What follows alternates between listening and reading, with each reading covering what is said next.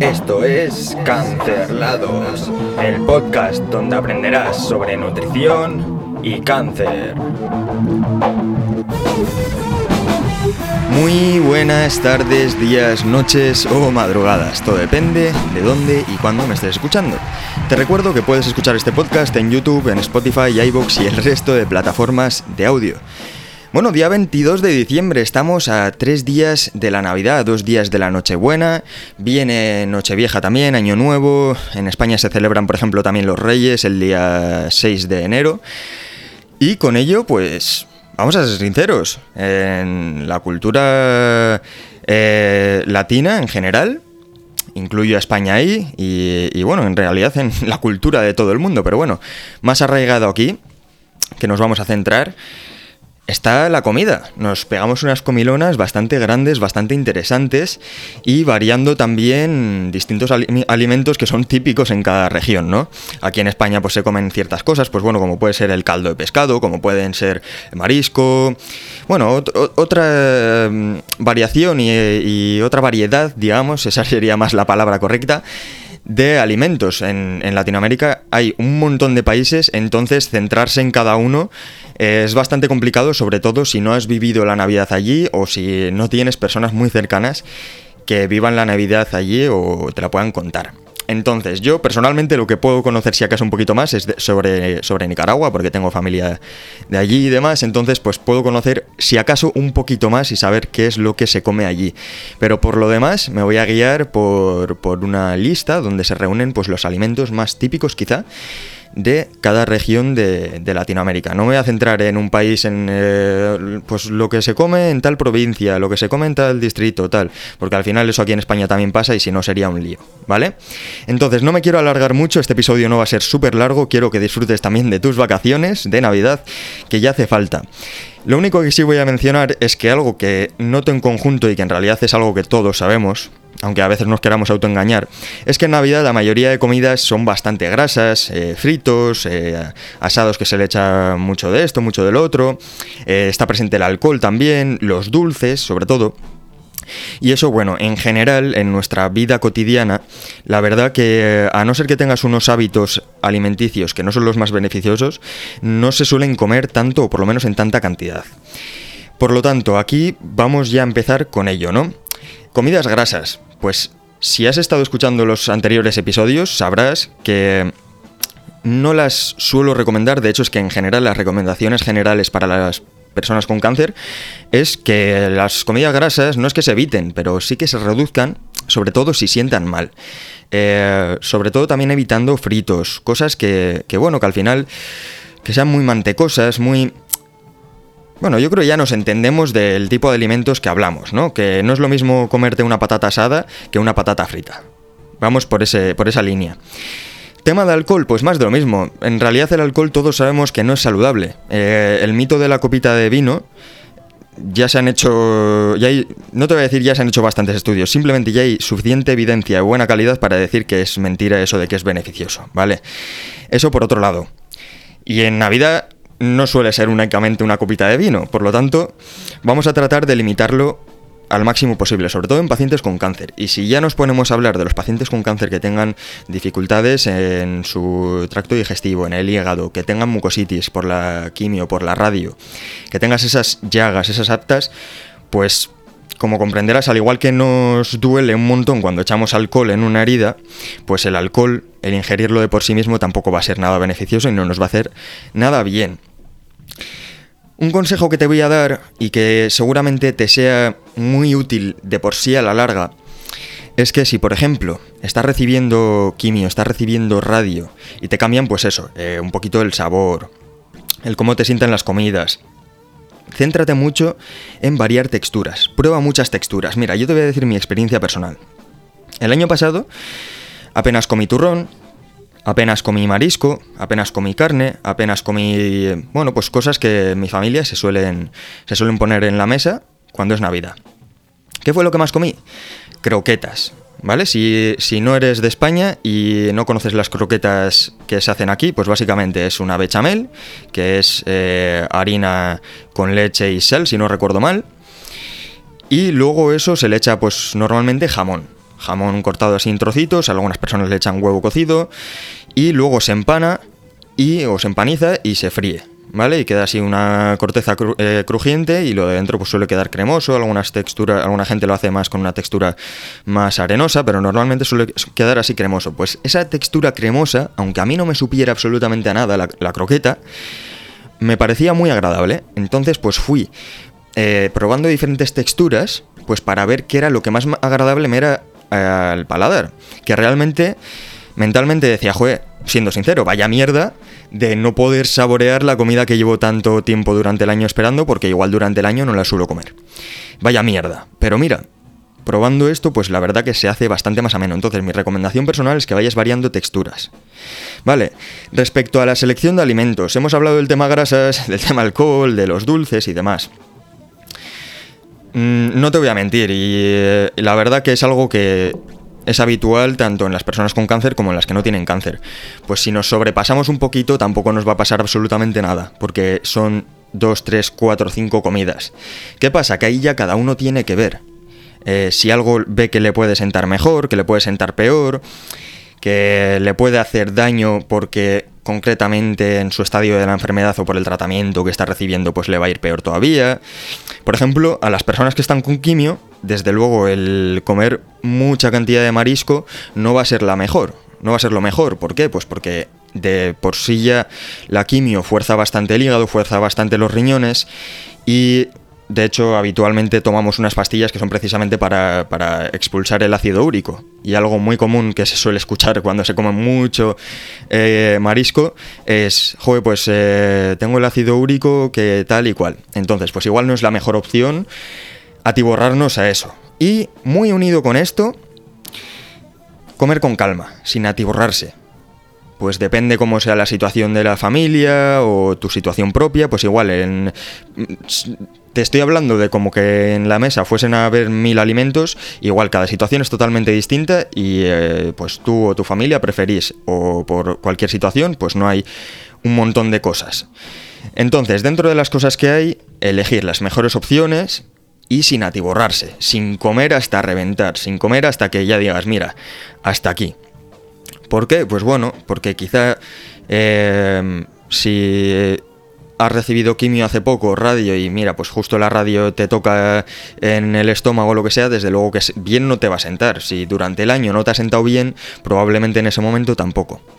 Algo que sí que te recomiendo es que te cuides, ya sé que es algo más complicado aquí, pero que te cuides de estar en lugares donde los olores sean súper fuertes, donde el ambiente esté súper cargado, porque al final eso no es, no es muy agradable a la hora de comer y sobre todo si hablamos de eso, si, de si has recibido quimio esta semana, eh, lo has recibido hoy mismo, ayer. Estamos hablando en el, en el hipotético caso de que estamos en el día de Nochebuena o de Navidad, ¿vale?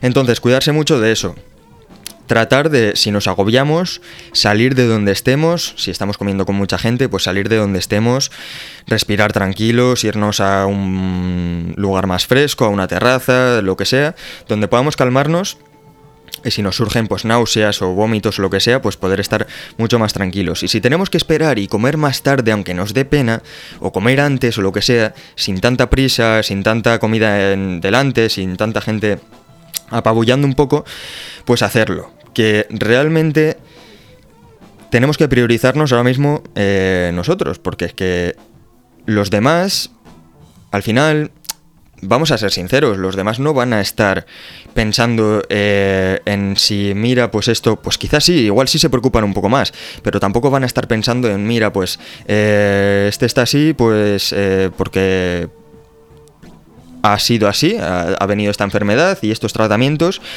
y eh, vamos a cambiar todo completamente. Pues muy probablemente no sea así, vamos a ser sinceros. Entonces, eh, vamos a tratar de cuidarnos un poquito por esa parte. Si podemos mm, modificar alguna cosa o hacer que modifiquen alguna cosa para que sea algo más cómodo, intentar hacerlo, pero desde luego sí mirar mucho por nosotros mismos. Si estamos incómodos, irnos a un poquito aparte. Si vemos que no podemos comer, que lo que sea, apartarnos también, que estemos lo más cómodos posible y que, joder, que al final tenemos que cuidarnos, que, que los demás también en estos momentos pues es probable que no, se cuiden ni a sí mismos, en ese sentido, sobre todo a nivel nutricional. Entonces, eh, tener un poquito de, esa chispita, ¿no? De decir, mira, pues esto me puede ir mejor, esto me puede ir peor, y si en este momento me tengo que ir fuera o tengo que salir, pues, eh, pues irme un momentito, lo que sea, y después pues ya disfrutar con la familia o lo que, o lo que se pueda en ese sentido, porque ya sabemos con los temas que estamos, con nuestro querido Corona, entonces dependiendo en la situación en la que estemos, pues eh, tratar de gestionarlo de esa manera. Entonces, ¿qué alimentos podemos priorizar? Pues mira, si en tu caso se suelen hacer caldos en tu familia o en tu región, pues mira, prioriza los caldos, ¿por qué no? Es una forma de añadir una fuente de hidratación, de añadir una fuente de nutrientes líquida, que seguramente te sea bastante fácil de, tragar, a no ser que sea algo que, que apeste mucho, ¿no? Pero sí te va a ser más fácil seguramente de tomarlo. Entonces prioriza caldos, prioriza también fuentes proteicas magras, pues yo que sé, puede ser el pollo, el pavo también es súper típico en Navidad, eh, en algunos sitios incluso el conejo, ya sé que en muchos otros sitios no, pero incluso el conejo, si hay pollo, pues pollo. Entonces priorizar estas.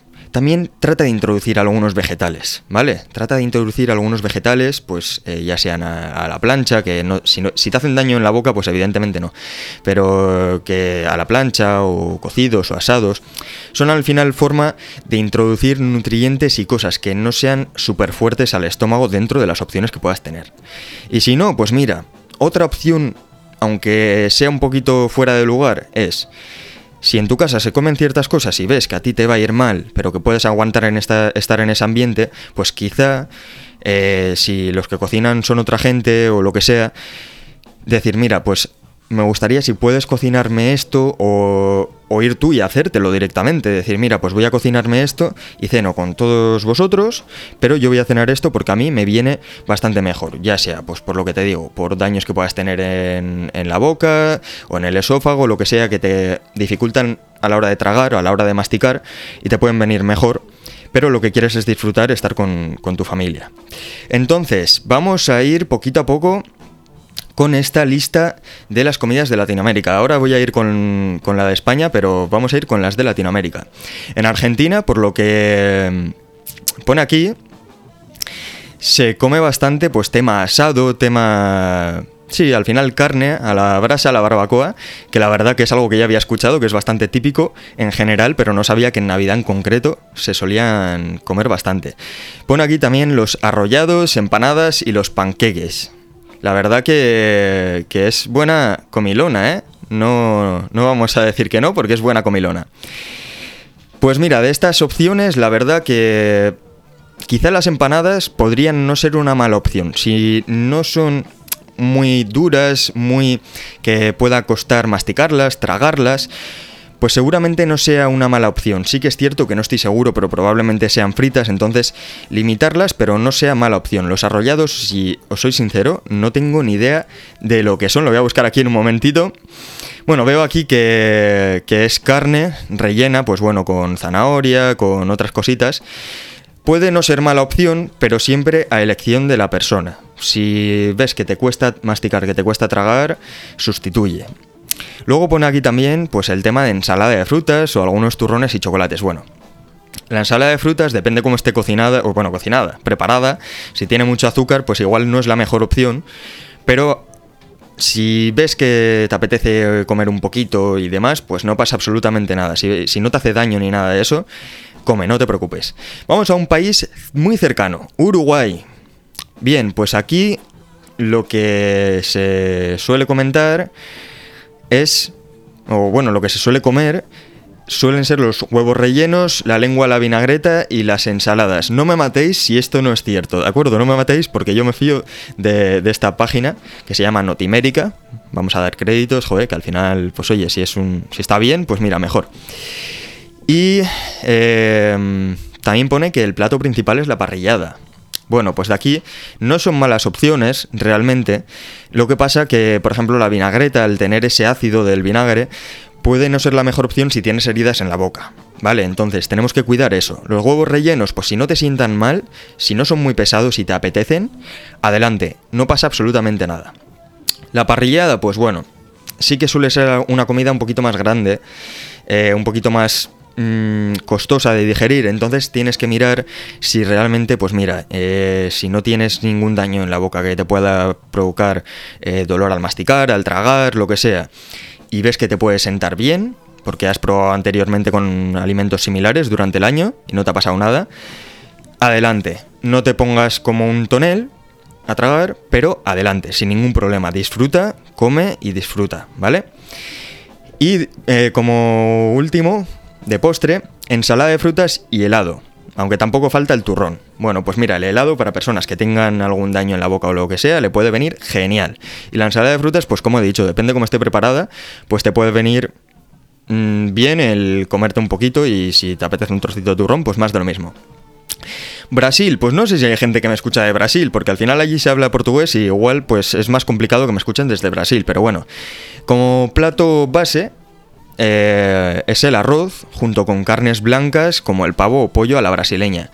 Nada mala opción si no nos cuesta digerirlo, masticarlo, pues al final es que es lo que estoy diciendo. O sea, la clave aquí es que si no te cuesta masticar, tragar y te sienta bien, por comer de esto no te va a pasar absolutamente nada. Evidentemente, si ya hablamos de, los postres y demás, que ya son más azucarados y demás, pues ya es distinto. Eh, ahí pues limitaríamos un poquito, pero como lo haría cualquier persona, ¿vale?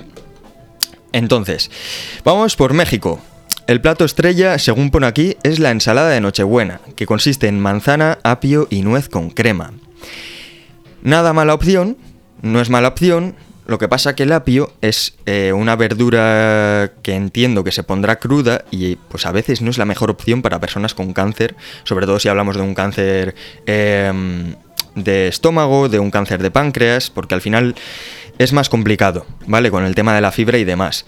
La nuez y la crema, pues bueno, son alimentos bastante grasos, que hay personas a las que pues no les puede, o sea, no, no les irá bien entonces ahí tenemos que ver si nos sentaría mejor o peor, pero la verdad que yo desde luego esto lo probaría, sinceramente, tiene muy buena pinta. Entonces, si ves que te puede sentar bien, que te puede ir bien, adelante, sin ningún problema.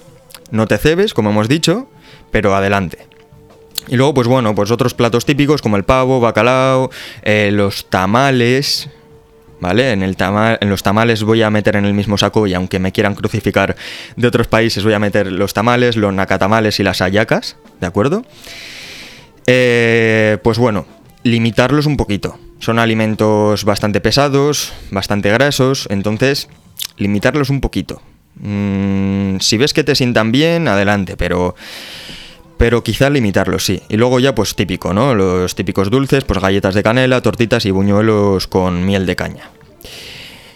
El caso de Colombia, pues bueno, típicos son el cerdo o el pavo relleno al horno. Pues mira, sinceramente no es una mala opción.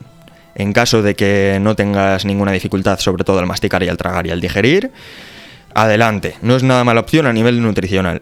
Luego ya sí mencionan las arepas y las arepas pues tampoco es una, una opción excelente porque al final sabemos que es masa frita, rellena y es un poquito dificultosa, ¿no? Sobre todo si hablamos, pues como decimos, de un cáncer en el que afecte sobre todo al digerir las grasas, como son los de páncreas, o el de hígado, o el de, el de estómago.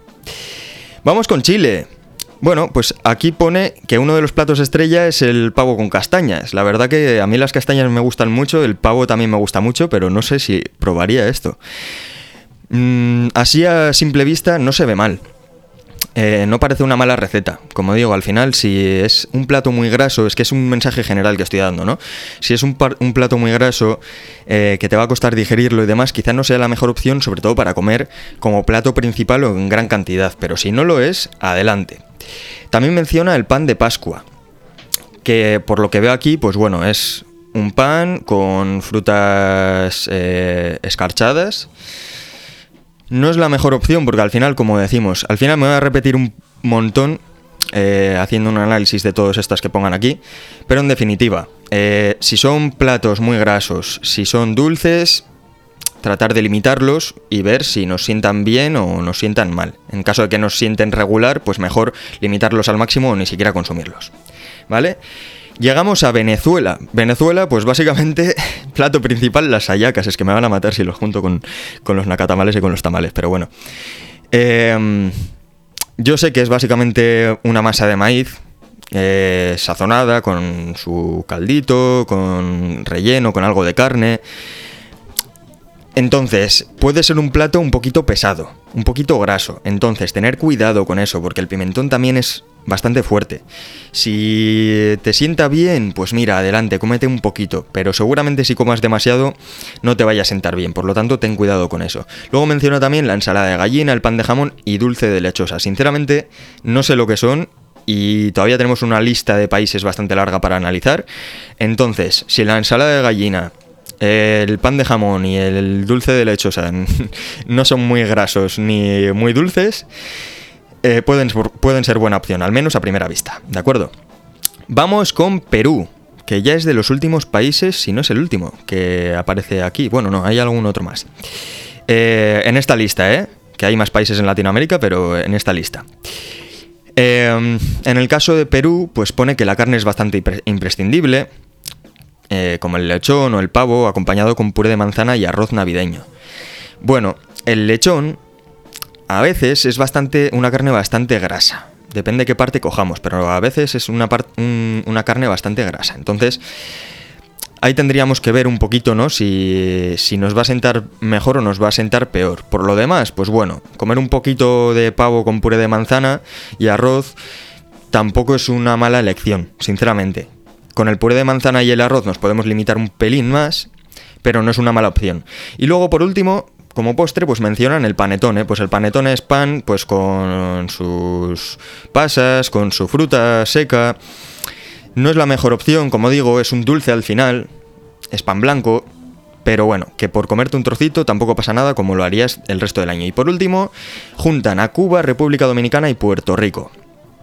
Em, aquí la verdad que no ponen algo así en concreto, pero sí que mencionan también que es bastante parecido a lo que se comería en, Centroamérica y ponen como protagonista la carne, eh, destacando pues el pavo, el cerdo, el pollo, el congrí y los cuchifritos.